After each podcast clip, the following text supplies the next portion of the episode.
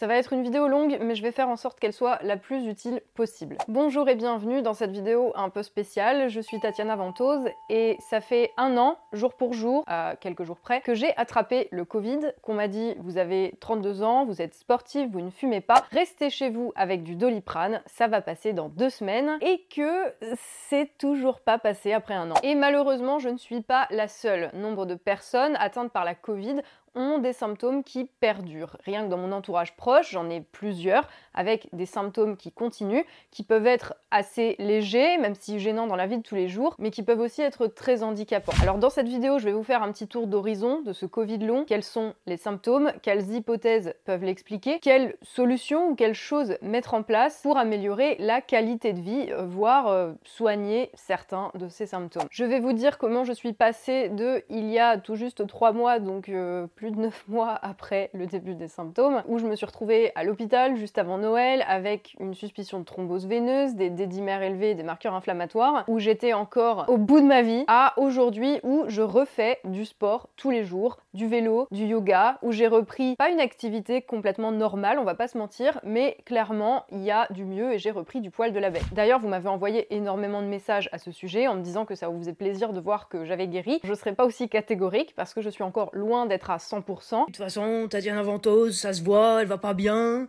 elle est bourrée de cachetons. J'ai envie de lui dire, Tatiana, repose-toi.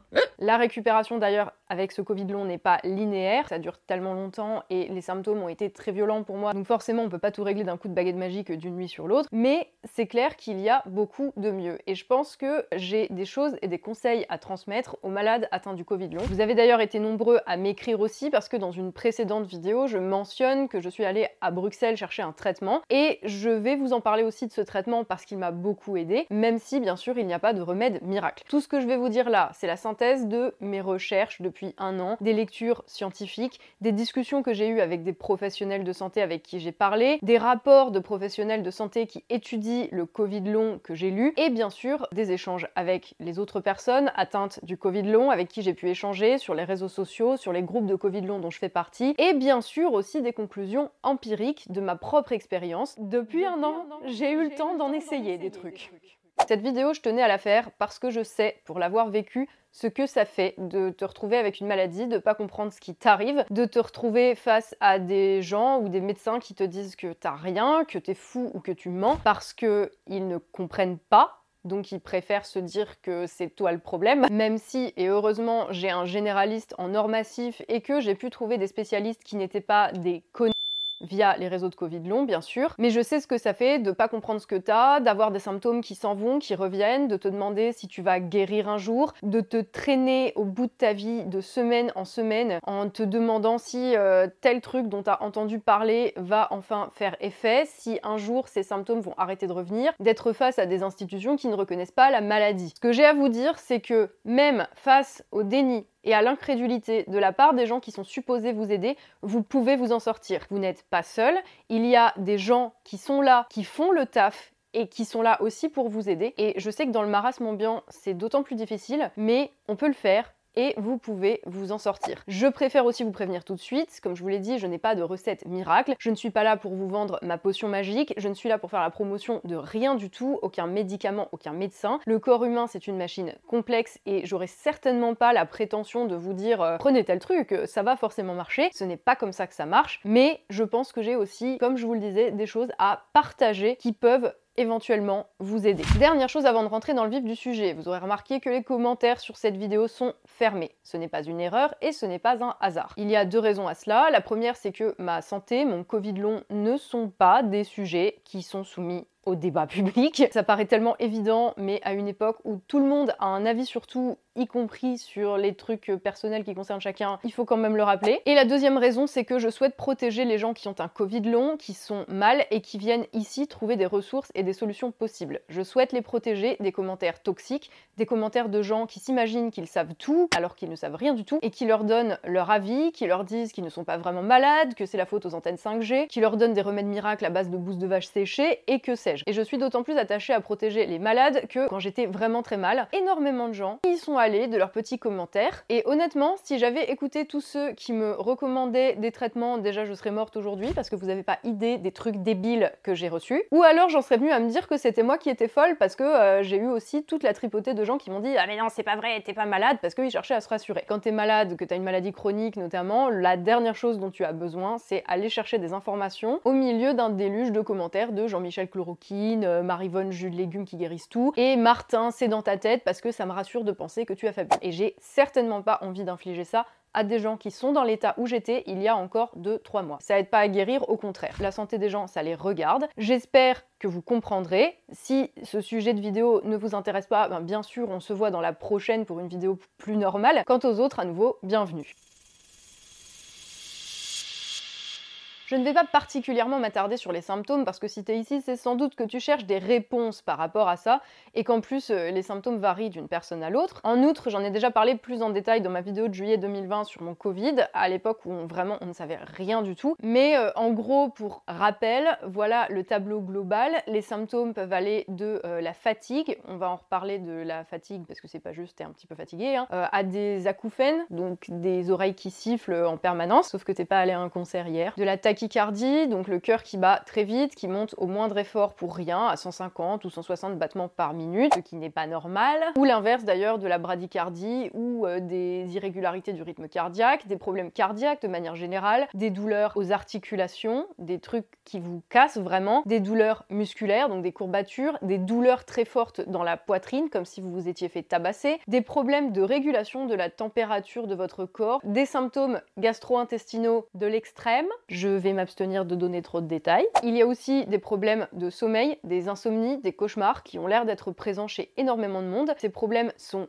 physiologiques, ils ne sont pas liés au syndrome de stress post-traumatique, même si nous sommes nombreux à en souffrir aussi, c'est une autre question. Les problèmes de sommeil post-Covid ont une racine physiologique euh, concrète et observable. On va en reparler des causes de tout ça. Les problèmes respiratoires, les difficultés à respirer, le poids sur la poitrine, euh, le taux d'oxygène qui continue de descendre rien. Des symptômes de type sinusite chronique, donc le nez qui ne respire pas, il n'y a pas vraiment de mucus, à part peut-être, euh, en tout cas en ce qui me concerne, plus des caillots noirs de sang. Yay Comme symptôme, vous avez aussi la chute des cheveux, mais en mode de la violence, sinon c'est pas drôle. Des problèmes olfactifs ou de goût qui persistent. Il y a des gens, ça fait 9, euh, 10 mois euh, qu'ils ont eu le Covid et ils ont toujours pas de goût ou d'odorat. Alors perso, j'ai l'inverse, c'est-à-dire que tout est décuplé, comme si j'étais un loup. Tout ça, a priori, ça fait partie de ce qui est dommage au système nerveux, puisque le Covid attaque le système nerveux et le cerveau. Pareil que les hallucinations auditives, pas en mode Jeanne d'Arc, mais euh, par exemple, moi ça m'arrive encore des fois d'entendre de la musique qui n'existe pas. Oui, c'est très flippant. Des difficultés de déglutition, des taches marbrées au niveau des mains, des bleus qui sortent de nulle part, ou encore des sensations de brûlure dans le corps de type neuropathie. Des problèmes euh, cutanés aussi, des éruptions cutanées bizarres, des urticaires, des boutons, des espèces de plaques rouges dont on ne sait pas d'où elles viennent. Et bien sûr,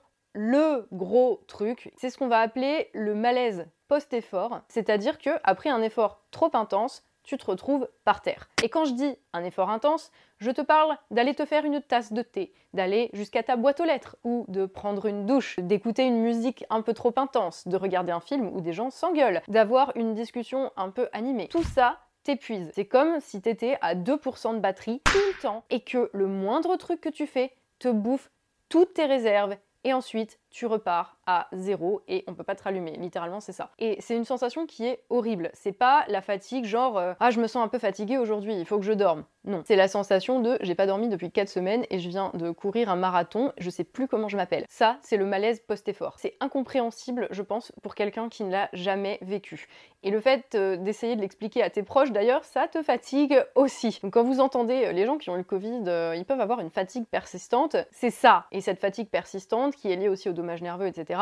Ça inclut également des problèmes de concentration, de brouillard mental de l'enfer. Tu oublies des mots, tu oublies des phrases, tu lâches des objets et c'est extrêmement déroutant et assez terrifiant pour être tout à fait honnête avec vous. Tous ces symptômes-là chez moi s'améliorent quand même petit à petit. Après, c'est assez varié chez les gens. Certains vont en avoir quelques-uns, les autres vont tous les avoir. Appelez-moi la chance. Et c'est très bizarre car le Covid long ne semble pas corrélé à la sévérité des symptômes. C'est-à-dire que tu peux te taper un Covid long après avoir eu un Covid très peu symptomatique. Une de mes meilleures amies, par exemple, a fait un Covid relativement léger, avec de la toux, un peu de fièvre, euh, voilà, au mois d'octobre. Aujourd'hui, elle ne peut toujours travailler, elle ne peut plus rien faire alors que c'était quelqu'un d'extrêmement actif. Et tu peux aussi bien te taper un Covid long après avoir eu un Covid pourri comme le mien avec euh, l'infection pulmonaire et les problèmes cardiaques, voilà. Mais par contre, tu peux aussi faire un Covid très sévère et pas du tout euh, avoir de problème post-Covid. C'est un peu un mystère au niveau du profil des gens qui ont ce Covid long. Par contre, il y a quelque chose qui a l'air de ressortir euh, d'après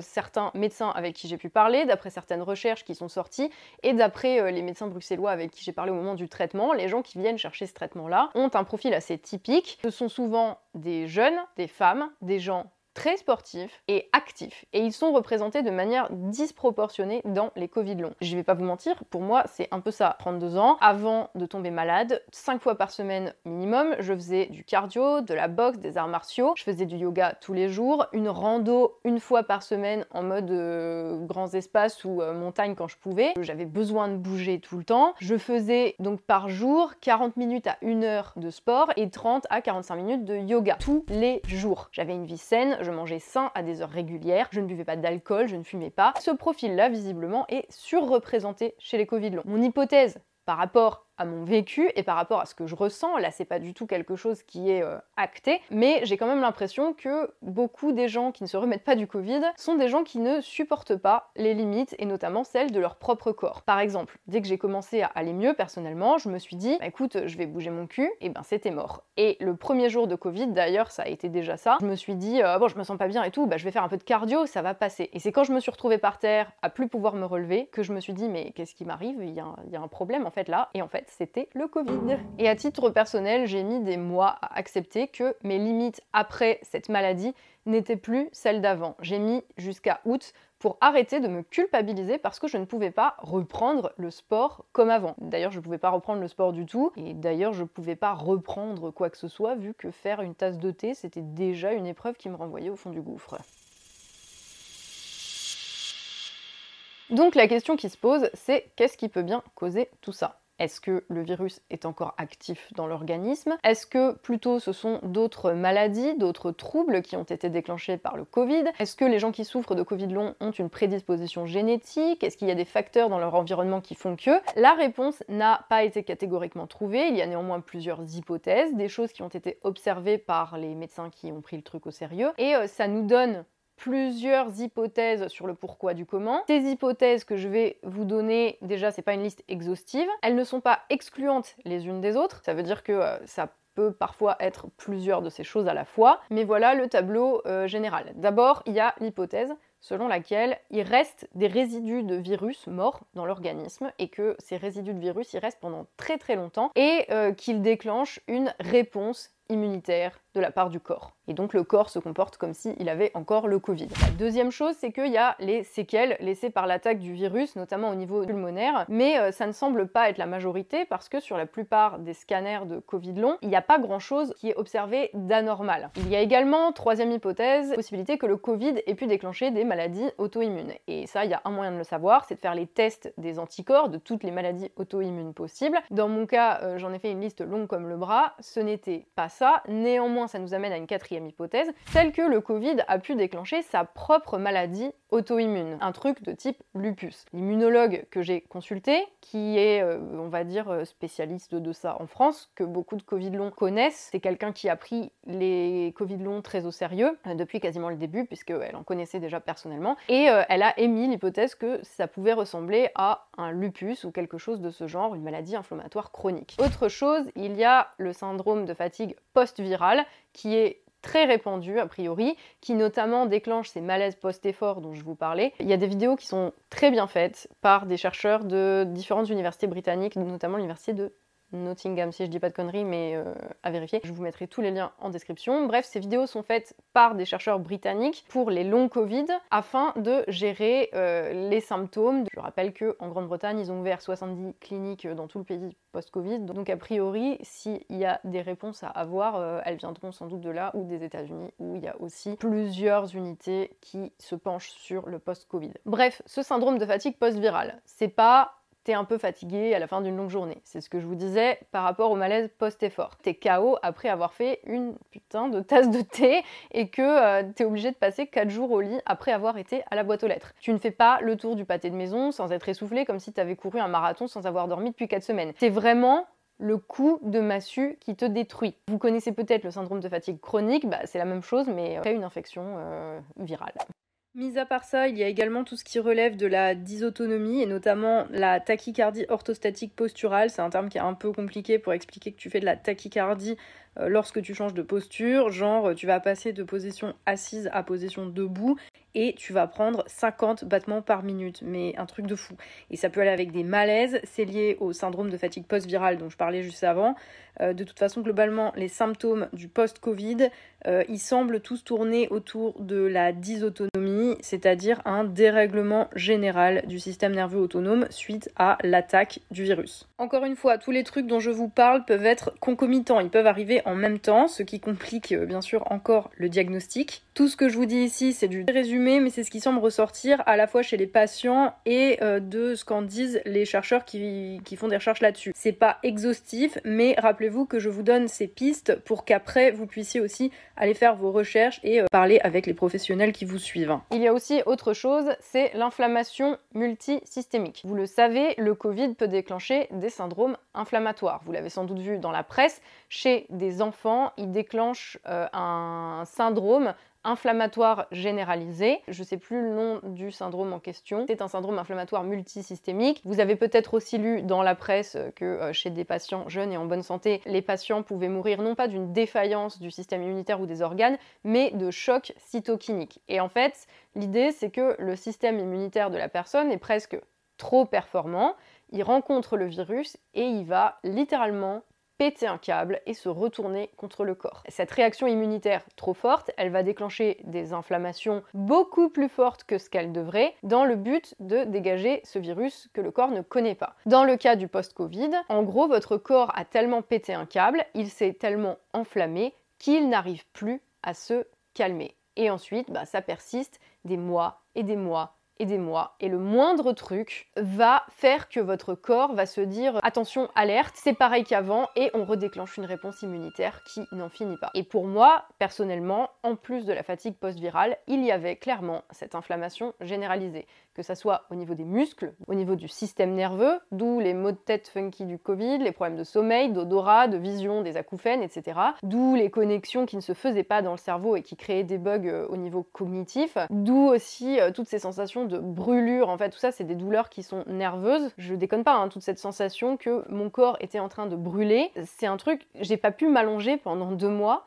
parce que ça donnait à mon corps l'impression qu'il était en train de brûler vif. Oui, pour répondre à vos questions, ça va quand même vachement mieux. J'attends le premier qui va faire une blague sur les hallucinations auditives et la sensation d'avoir le corps qui brûle. Au secours L'inflammation donc peut aussi s'attaquer aux voies respiratoires, d'où les difficultés à respirer, les symptômes de sinusite, tout ce qui est de la constriction en fait des vaisseaux à l'intérieur, d'où l'inflammation cardiaque, c'est fun l'inflammation cardiaque, et d'où euh, l'inflammation en ce qui me concerne par exemple de la thyroïde. Attention, je ne dis pas que tout ça c'est ce qui arrive à tout le monde. Mais chez moi, il y avait tout ça.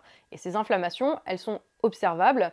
Alors pas en faisant des scanners, mais l'immunologue dont je parlais tout à l'heure, elle a a priori observé en biopsie des inflammations à la fois des nerfs et des vaisseaux sanguins chez tous les Covid longs à qui elle a fait faire une biopsie, mais que la plupart des médecins, pour le coup, euh, ne font pas faire. Euh, on fait souvent euh, des scans, des IRM, des machins, mais pas de biopsie. Voilà. Cette inflammation, elle peut s'exprimer de plein de manières différentes, que ça soit par euh, des syndromes d'hyperventilation, des maladies type maladie de Crohn, donc inflammation chronique des intestins, des inflammations de la peau comme de l'eczéma. Ça peut réactiver des virus comme euh, celui de la varicelle. Une amie à moi, par exemple, a fait un zona post-Covid. Ça peut déclencher des inflammations d'à peu près tous les organes, en fait. Perso, donc j'ai fait une inflammation de la thyroïde, ça m'a filé de l'hyperthyroïdie. Ça a été diagnostiqué en août, j'étais malade depuis mars, donc vous imaginez déjà combien de mois ça a persisté, et ensuite après ça, ça a mis aussi des mois à se remettre. Hein. Ça peut déclencher un syndrome, euh, ce qu'on appelle un syndrome d'activation des mastocytes, donc les cellules de l'immunité. C'est sans fin. Au final, ce qu'il y a à retenir, c'est que ton corps est en mode fight, il allume le feu partout, et du coup, ça se retourne contre toi parce qu'après, il n'arrive pas à se calmer et ça a des conséquences parce que comme tout peut être sujet à une inflammation dans le corps humain, bah, vous tirez un peu le truc à la loterie aussi. Donc tu développes des allergies, des intolérances. Euh, tu vois, j'ai développé plein d'intolérances alimentaires alors j'en avais zéro avant. Des piqûres de moustiques qui me font des machins, mais j'ai jamais vu ça.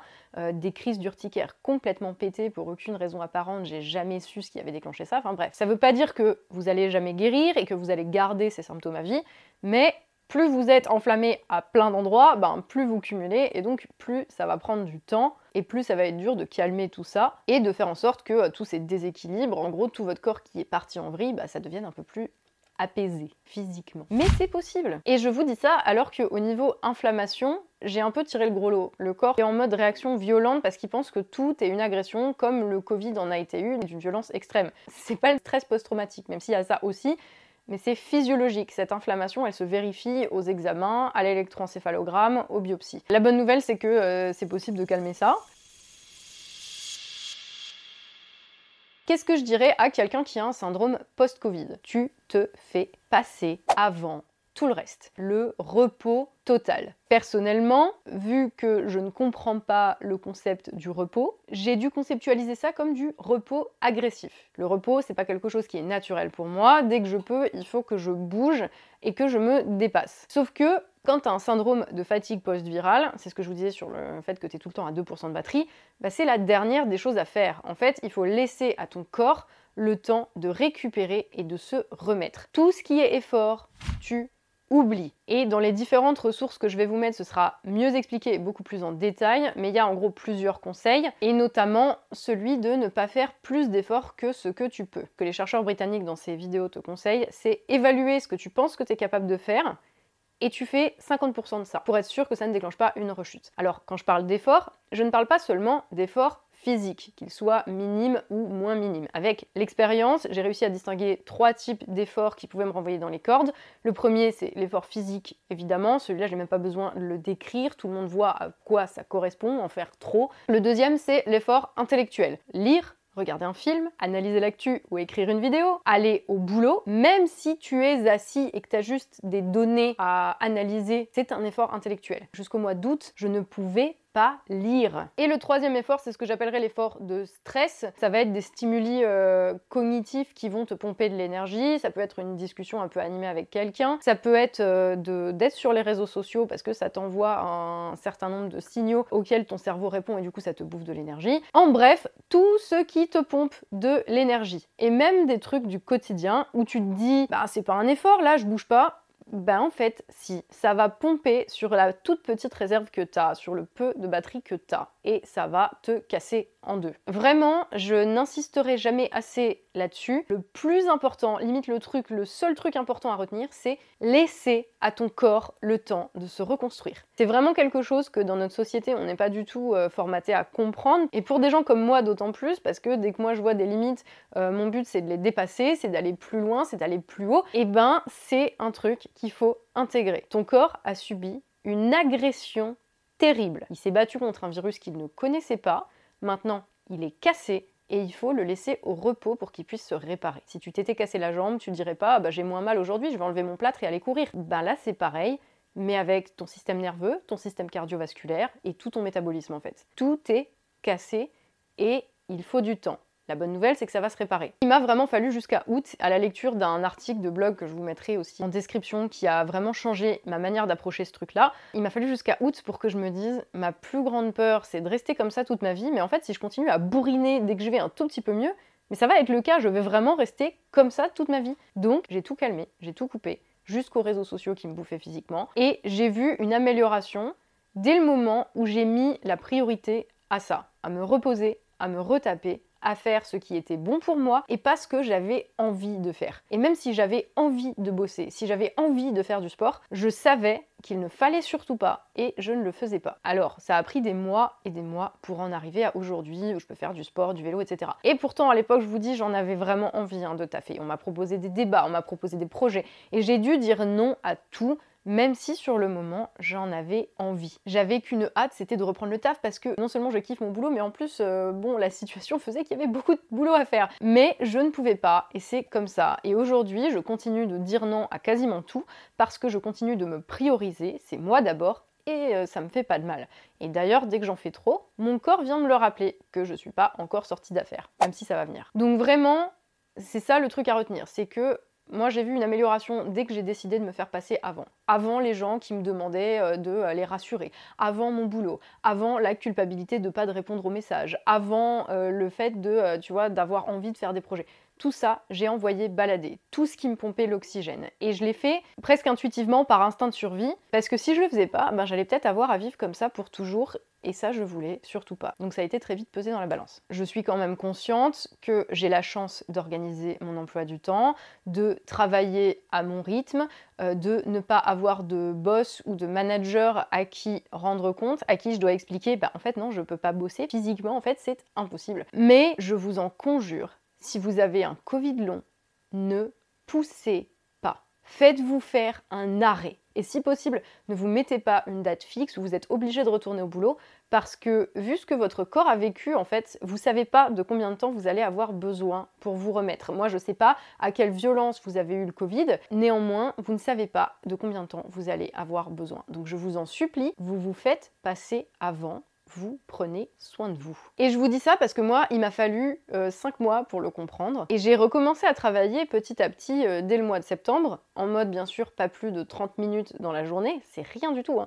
en l'intégrant à mon emploi du temps et en faisant passer ça après mes autres priorités si j'étais assez bien pour ça. Ça n'a pas été linéaire parce que fidèle à moi-même, j'ai parfois, souvent, poussé le bouchon et j'ai rechuté. Donc si vous avez ça, juste essayez d'intégrer en fait de là où vous partez. Vous imaginez que euh, vous aviez un château en Lego, c'était votre vie, c'était votre corps, c'était votre santé, et euh, le Covid a tout fait voler en éclats. Vous vous attendriez pas à ce qu'il soit reconstruit exactement pareil euh, dans la minute. Et bien là c'est pareil, arrêtez de vous comparer à ce que vous étiez avant et repartez de là où vous êtes. Et je sais à quel point c'est dur à accepter d'être quasiment à zéro. Ça n'a pas été facile pour moi, j'ai dû faire le deuil de moi-même. Euh, c'est super bizarre de dire ça. J'ai dû me dire stop, tu peux pas te comparer à ce que tu étais avant, c'est plus là, cette personne est partie, et là tu repars d'ici et maintenant. Et ici et maintenant, c'est peut-être pas zéro, mais quand t'es pas capable d'aller jusqu'à la boîte aux lettres, le zéro, il est pas loin. Donc, repos, repos, repos, repos, repos agressif. Si vous êtes comme moi et que vous comprenez pas le mot repos, vous comprendrez agressif. Et c'est ça qu'il faut qu'il se passe dans votre tête. Vous passez, votre convalescence passe en premier. Et si au regard de vos symptômes, votre médecin vous dit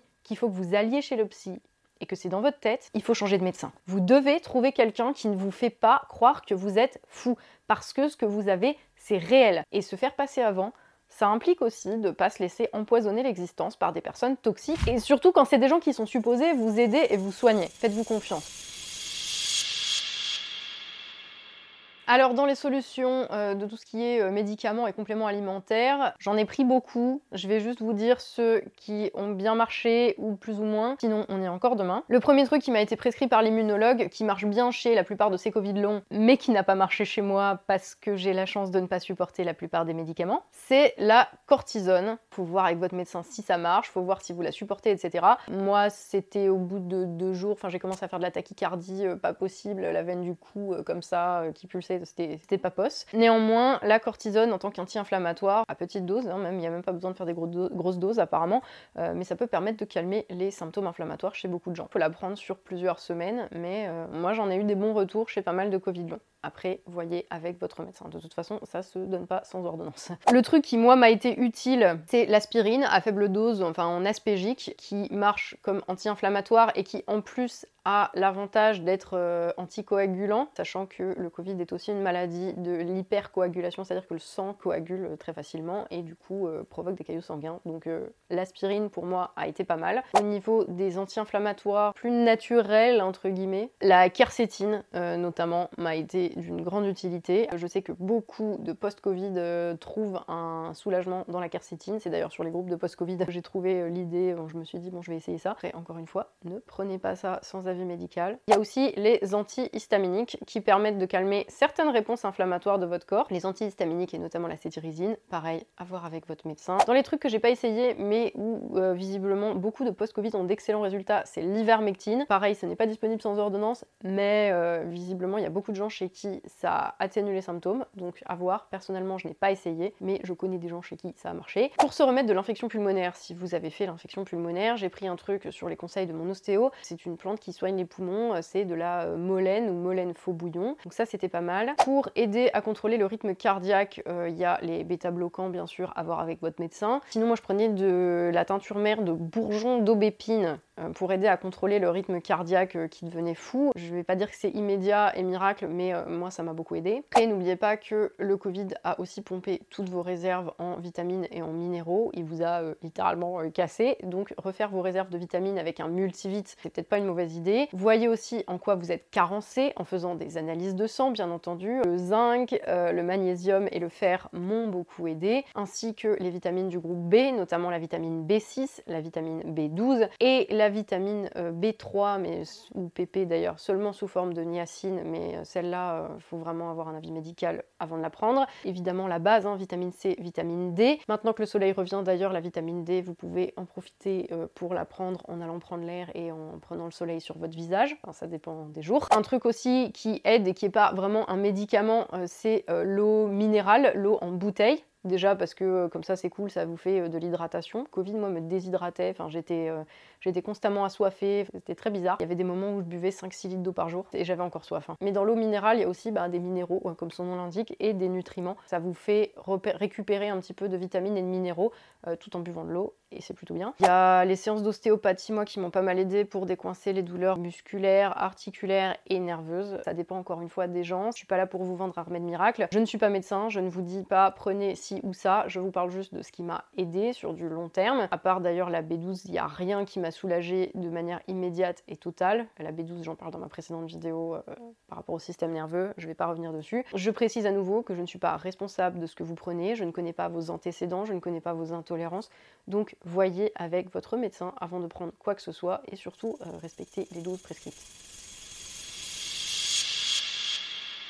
On en vient au gros traitement sur lequel beaucoup d'entre vous m'ont envoyé des questions parce que euh, je mentionnais donc euh, le fait que j'étais allée à Bruxelles pour un traitement il y a euh, quelques semaines au mois de janvier. C'est un traitement qui fonctionne par neurostimulation du nerf vague. En gros, on va te stimuler un nerf, celui qui va de ton cerveau jusqu'à tes intestins, qui s'appelle le nerf vague, et qui est un nerf qui est central au système nerveux parasympathique, on l'appelle aussi le nerf pneumogastrique. Il agit sur le rythme cardiaque, sur le système digestif, sur la thyroïde, sur l'immunité.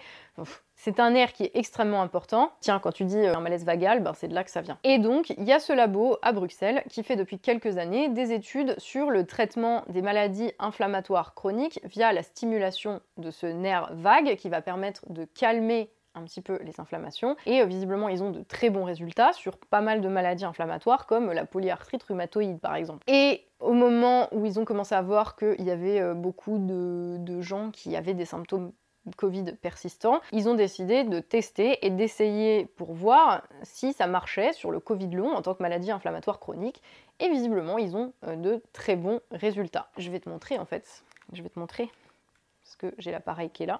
Comment ça marche? On va te mettre un courant électrique en te le branchant au niveau du tragus de l'oreille. T'inquiète pas, c'est pas du 220 volts. Et on va te faire ça 45 minutes par jour pendant plusieurs semaines. Et chez moi, il y a eu une rémission de beaucoup de mes symptômes qui a été assez fulgurante et j'ai vraiment senti un mieux. Le problème avec ce traitement, je vais pas vous le cacher, c'est qu'il coûte cher et que pour le moment, c'est pas remboursé par la Sécu et euh, je sais pas s'il le sera un jour. Le traitement m'est revenu à 900 balles. Donc c'est vraiment, vraiment, vraiment pas donné. Ça inclut les examens, la visite chez euh, le neuropsychiatre qui pilote l'étude, l'électroencéphalogramme notamment, etc. Donc voilà, il est vraiment cher, mais je vais vous dire personnellement, au point où j'en étais, après presque un an, où rien ne marchait, ou que ce soit les compléments alimentaires, les examens dans des hôpitaux privés pour euh, pouvoir avoir des rendez-vous avant six mois, les visites chez euh, les cardiologues euh, qui te font même pas les examens que ton médecin a demandé, même aller voir un naturopathe, c'était pas concluant. Au point où j'en étais, et vu les retours que j'avais de ce traitement par neurostimulation, je me suis dit, bah au point où j'en suis, je le tente. Et vraiment, j'ai vu du mieux. Encore une fois, ça n'a pas été linéaire, ça n'a pas été miraculeux, mais clairement, ça a joué euh, assez fondamentalement. Je suis pas là pour vous le vendre, j'ai pas d'action chez eux, euh, j'ai pas de partenariat avec eux, mais voilà, il y a un truc qui moi m'a aidé, donc comme pour les compléments alimentaires ou les médocs, je vous en parle. Et là, je voudrais vraiment remercier Pauline qui m'a parlé de ce truc, qui a fait partie d'ailleurs des cobayes euh, Covid long pour tester ce traitement et qui me l'a recommandé. Donc merci à Pauline et merci euh, à Slabo qui a décidé de tester ce traitement-là. Alors ça n'a pas été linéaire, tous les soucis que j'ai eus euh, ne sont pas résolus, loin de là, mais il y a eu du chemin depuis que j'ai commencé le traitement. J'ai récupéré une bonne partie de ma vie, de mes capacités cognitives et comment vous dire que après un an où je suis passée par toutes les phases à me dire que je m'en sortirai jamais, j'en suis très heureuse. Il y a quand même quelque chose que je veux ajouter à tout ça, c'est que les solutions, quelles qu'elles soient, ne sont jamais des trucs miracles et ça vient jamais que de l'extérieur. Ton état physique vient aussi de ton état d'esprit et de ce que tu projettes. Ça va paraître niant et cuculapraline si vous voulez, mais je pense que ton état d'esprit joue à mort sur ton état de santé. Je ne dirai jamais que les médicaments ne servent à rien. Heureusement qu'ils existent mais je pense aussi qu'au-delà du traitement symptomatique, via médicaments, compléments alimentaires, il y a un travail à faire sur toi, et surtout dans le cas de maladies chroniques qui sont complexes, qui impliquent tout ton métabolisme, et je m'explique avant qu'on vienne gueuler. Ton corps, c'est un système qui a une mécanique bien rodée, et qu'une attaque virale ou bactérienne, par exemple, ou un traumatisme, ça peut venir tout foutre en l'air. Et donc, il faut que tu retrouves une forme d'équilibre. Et pour ça, il y a des choses à mettre en place que personne ne peut te souffler exactement ce que c'est parce que c'est en fonction de ce dont tu as besoin toi que ça se gère. Et je galère à mettre en place toutes ces choses, mais il y en a plusieurs qui me semblent fondamentales dans le cas du post-Covid, mais dans le cas de pas mal d'autres maladies, je pense d'ailleurs. Euh, c'est l'alimentation et l'hygiène de vie. L'alimentation d'abord, je vous l'ai dit, un des problèmes pour moi, c'est l'inflammation euh, d'un système immunitaire presque trop performant. Donc j'ai dû revoir en fait toute mon alimentation pour ne pas aggraver le problème. J'ai dû me mettre à manger des choses qui contribuent à apaiser tout ce bordel plutôt que des trucs qui nourrissaient l'inflammation. Et tous les trucs que j'ai dû arrêter, bah évidemment, euh, c'est toujours les trucs bons qui sont inflammatoires. Après, j'étais déjà quelqu'un qui mangeait très sainement, donc je mangeais pas de pizza, de chips, de plats préparés, euh, enfin ou rarement quoi. Donc euh, ça évidemment t'oublies. Hein. Mais par contre, dans les aliments inflammatoires, je me suis rendu compte qu'il y avait plein de trucs qui faisaient partie de mon quotidien. Les agrumes, le sucre, y compris dans les fruits. Donc autant vous dire au revoir mon super jus de fruits mixé du matin. Maintenant, je dois manger des flocons d'avoine avec une pomme, super. La farine blanche, donc le pain et les pâtes, c'est au revoir.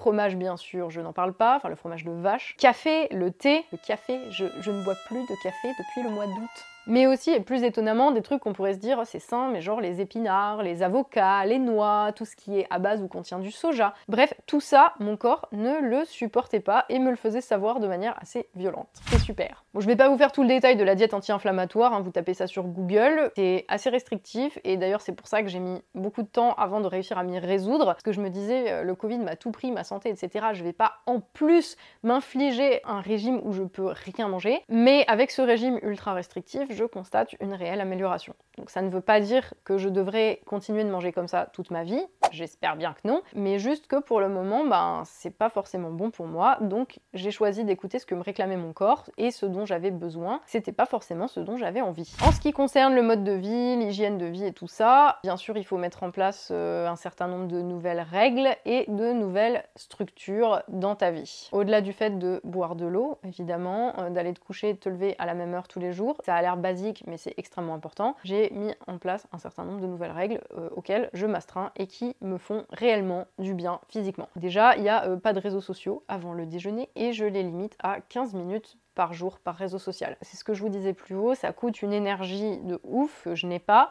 et euh, ça peut me redéclencher des symptômes, donc au revoir. Et c'est dingue parce que ça m'a enseigné d'ailleurs que certaines choses qu'on fait sans s'en rendre compte, comme juste, tu vois, scroller sans poster ou quoi que ce soit, bah, ça te coûte quand même une dose d'énergie et ça a une incidence sur ta santé physique et sur les hormones que ça t'envoie. Donc euh, limite stricte d'écran, limite stricte des stimuli nerveux que je ne contrôle pas pour euh, apaiser mes journées. Après ça va avec, mais je restreins à mort le travail et les jours où je dépasse parce que ces jours-là je suis bien et en forme et j'ai envie de continuer, bah, en général je douille grave dans les jours qui suivent. J'ai mis en place aussi une routine quotidienne d'exercices de méditation, de respiration, de sophrologie pour gérer tout ce qui est douleur et inconfort. Encore une fois, c'est pas un truc miracle, ça se mesure sur du long terme, mais ça porte ses fruits petit à petit en en faisant tous les jours. C'est sûr, c'est pas comme un doliprane, genre j'ai mal à la tête, j'en prends un et puis euh, ça va, tu vois. La méditation, c'est un truc sur du temps long, ça demande de la régularité, de la persistance, mais ça vaut, en tout cas pour moi, le coup. Et d'ailleurs, ça ne vous coûte rien, il y a plein de tutos sur YouTube, il y a des applis, il y a tout ce que vous voulez, il y a des méditations ciblées pour la guérison, pour les inflammations, pour calmer le système nerveux, de 10 minutes à 1 heure à 8 heures par jour si vous voulez, comme vous voulez, euh, vous n'êtes pas obligé d'être même dans une position particulière, genre euh, en lotus. Non, tu peux être allongé, tu es juste là à prendre du temps pour toi, tu respires comme ils te disent, ça te coûte quoi 10 minutes ta journée, mais ça peut t'emmener très loin. J'avais déjà un peu une pratique de la méditation avant, mais pas à ce point-là. Et là, j'ai envie de dire, j'ai été poussée par la nécessité et je ne le regrette pas. Ça fait depuis le mois d'août que je médite tous les jours, que je sens aussi du mieux. Mais encore une fois, c'est du long terme. Le prochain truc qui va tellement pas vous faire plaisir à entendre, c'est la douche froide. Ça fait plusieurs semaines que je prends une douche froide tous les matins. Oui, parce que moi je suis comme ça, je commence au milieu de l'hiver, mais ça a des, vertus anti-inflammatoires et euh, je me sens mieux. Euh, aussi depuis que je fais ça. Après, encore une fois, c'est un ensemble de choses. Euh, dans les trucs importants, il y a vraiment aussi la reprise du sport. Alors j'y suis allée très doucement. En septembre, j'ai commencé par instaurer une marche quotidienne tous les jours à la même heure, qu'il pleuve, qu'il neige, qu'il vente. Au tout début, j'étais pas capable de quoi que ce soit, donc si j'arrivais au bout de la rue, c'était déjà un exploit. Il y avait des jours où le seul truc que j'arrivais à faire, c'était mettre le pied dehors, mais je l'avais fait. Et petit à petit, en fait, j'ai pu faire de plus en plus en me ménageant et en étant toujours bien consciente de la règle des 50% dont je vous parlais plus haut. En t'écoutant, en écoutant ce dont tu as besoin, ce dont ton corps a besoin et pas ce dont tu as envie, et eh ben petit à petit, j'ai réussi à faire de plus en plus. Et le premier jour où j'ai réussi à aller jusqu'à la forêt et que je suis arrivée en haut de la côte, J'étais essoufflée, j'avais le cœur qui battait trop vite, mais je l'avais fait et euh, dans la tête j'avais la musique de Rocky, tu vois. Et le lendemain j'ai eu un gros crash, mais je suis sortie quand même, moins loin, et j'ai recommencé quelques jours plus tard. Je suis consciente que c'est pas facile. Je sais aussi que je suis quelqu'un qui a un peu, euh, j'ai un peu la discipline dans le sang, tu vois. J'ai toujours été comme ça. C'est pour te donner une idée du fait que mettre en place une petite structure, même quelque chose de dérisoire, même si le challenge c'est juste mettre le pied dehors et euh, revenir, eh ben le faire tous les jours à la même heure de manière structurée, ça paye. Et petit à petit, j'ai pu me remettre à un petit peu de sport, sans cardio, parce que le cœur ne suivait pas, c'était juste pas possible. Et euh, en instaurant toutes les deux semaines, trois semaines, de nouvelles habitudes et de nouvelles structures au fur et à mesure. J'ai réussi à donner ainsi à mon corps un rythme plus ou moins normal, à l'habituer à produire les hormones qu'il fallait au moment où j'en avais besoin, à faire fonctionner les organes qu'il fallait au moment où il fallait. Bref, en repartant de la construction en Lego là où elle était, c'est-à-dire euh, quasiment au ras les pâquerettes, et eh ben euh, je suis partie de ça et j'y suis allée petit à petit. En décembre, j'ai pu reprendre du sport à ma sauce, quelques petits abdos, 5 minutes pas plus tous les matins. Et y compris les jours où j'étais pas bien, j'en faisais. J'en faisais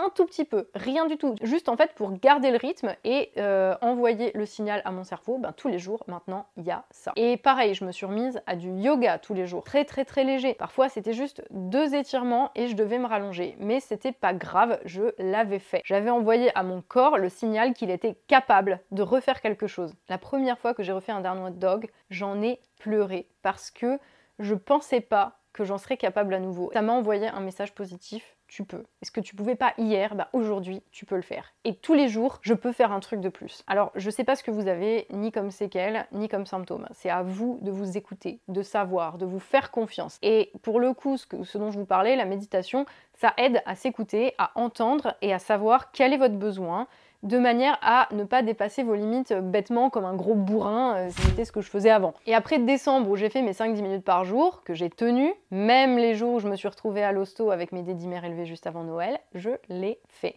Et début janvier, je suis montée à 10 minutes avec un coach sur YouTube, hein, je ne paye pas quelqu'un pour ça. J'ai augmenté petit à petit, j'ai augmenté en février et aujourd'hui j'en suis à 20 à 30 minutes tous les matins de cardio, krav maga, boxe, ainsi qu'une demi-heure de yoga en fin de journée. Et tous les jours, en plus, je fais toujours soit de la marche ou du VTT. J'ai ma routine de méditation de 15 à 30 minutes aussi tous les jours. Et tout ça, ça passe avant le reste. Ça passe avant le travail, même si ça ne m'empêche pas de le faire, bien au contraire, et que c'est un peu mon rempart contre à la fois les vieux démons de l'excès de travail, et en même temps c'est une routine bien plus solide que euh, ce que j'avais avant, parce que avant bah, je bossais tout le temps en fait. Et même quand je faisais du sport ou de la méditation, bah, c'était toujours pour être plus performante au travail. Alors que là, j'ai renversé complètement le truc. Alors évidemment, euh, c'est pas parfait, l'ajustement met du temps, La progression n'est pas linéaire, ça peut peut-être euh, s'entendre comme ça, mais pas du tout. Il y a des rechutes, il y a des jours où ça revient. Ne serait-ce que la semaine dernière, j'ai eu à nouveau un retour de symptômes, des difficultés respiratoires, des très gros problèmes de sommeil, des très gros problèmes gastro, mais sur le long terme, chez moi, ces retours de symptômes sont de moins en moins nombreux. Et ces jours-là, bah, il faut simplement vous écouter et vous respecter. Mais dès que vous le pouvez, il faut aussi vous remettre en selle et avancer. Il faut vous faire confiance et faire ce dont vous avez besoin. Et c'est dur, mais je pense que vous pouvez être surpris de votre capacité à guérir. Juste avant de terminer cette vidéo, je vais vous renvoyer vers une ressource utile et qui est en français. C'est l'assaut après jour 20. C'est les malades français du Covid long face au manque de reconnaissance institutionnelle par rapport à la maladie qui se sont constitués en fait en, association.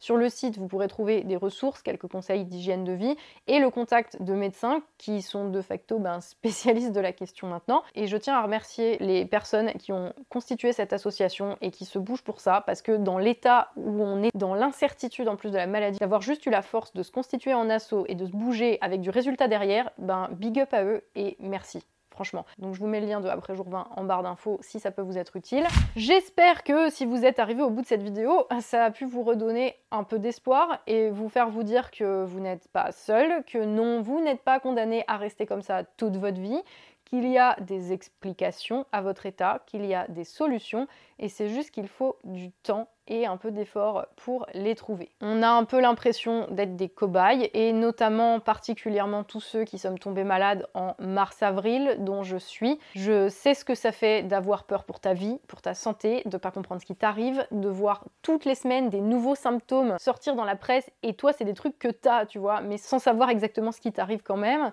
Euh, je sais ce que c'est d'avoir tes symptômes niés par des médecins, par des proches, euh, cette impression d'être un espèce de mi-pionnier, mi-cobaye, sauf que t'étais même pas volontaire, euh, tout ça, je connais. Mais au fond, en fait, enfin, tous ces gens là qui, qui vous nient, etc., tout ça, ça compte pas. Ce qui compte aujourd'hui, c'est que tu es encore là, on est encore là, que Aujourd'hui, tu vas un tout petit peu mieux qu'hier, un poil mieux que la semaine dernière, et bien bien mieux qu'il y a deux mois, qu'il y a des heures sur le chemin, mais que tu ne l'en as pas moins parcouru et que tu vas continuer à avancer. Voilà, on va continuer à avancer. J'en ai pas parlé dans cette vidéo, mais je sais aussi parce que je le vis, c'est la réalité du syndrome de stress post-traumatique. J'avais pas envie de noyer le propos de cette vidéo qui est déjà longue, mais je suis consciente du trauma que ça représente. Moi-même, par exemple, je peux plus me retrouver dans une pièce fermée avec d'autres personnes, parmi plein d'autres trucs que je ne peux plus faire euh, à cause de ça. Mais ça aussi, euh, ça va revenir. Bref, tout ça, c'était juste pour vous faire passer le message que physiquement, physiologiquement, vous allez guérir. Que vous avez en vous les ressources pour guérir et qu'il faut juste, en gros, vous ménager, envoyer à votre corps les bons signaux et lui laisser le temps. Persévérer, s'accrocher, pas lâcher et s'agripper à l'idée que vous allez récupérer. Regardez le chemin que vous avez fait depuis deux semaines, deux mois, six mois. À part si vous avez d'énormes séquelles où on vous dit c'est irrécupérable, vous allez vous retrouver. Vous allez récupérer. Mais d'abord, il faut que vous lâchiez prise et que vous vous concentriez sur vous-même. Vous êtes votre priorité. Vous passez avant, le reste passe après. Tous les jours, on entend des histoires de gens à qui on annonce des trucs incurables et qui, contre toute attente, récupèrent et eh bien vous, c'est pareil, vous allez vous en sortir. Vous êtes déjà en train maintenant de vous en sortir. Alors j'espère que vous, à l'horizon de votre premier anniversaire Covid, vous vous direz comme moi qu'il y a eu énormément de chemin de fait. Je vous encourage à ne pas écouter, à ne pas chercher à convaincre les gens qui vous disent que ce n'est pas vrai, qui viennent se disputer avec vous sur ce sujet. Ça ne sert à rien. Il y a des gens qui vont chercher à se rassurer eux-mêmes, tant mieux pour eux, ce n'est pas votre problème. Vous n'êtes pas là pour convaincre les gens ni pour les rassurer. Vous êtes là pour vivre et c'est tout. Et c'est déjà pas mal. Dans tous les cas, merci d'avoir suivi cette vidéo. Je vous dis à la prochaine dans une vidéo normale bien sûr et d'ici là, comme d'habitude et plus que jamais vu les circonstances, prenez soin de vous.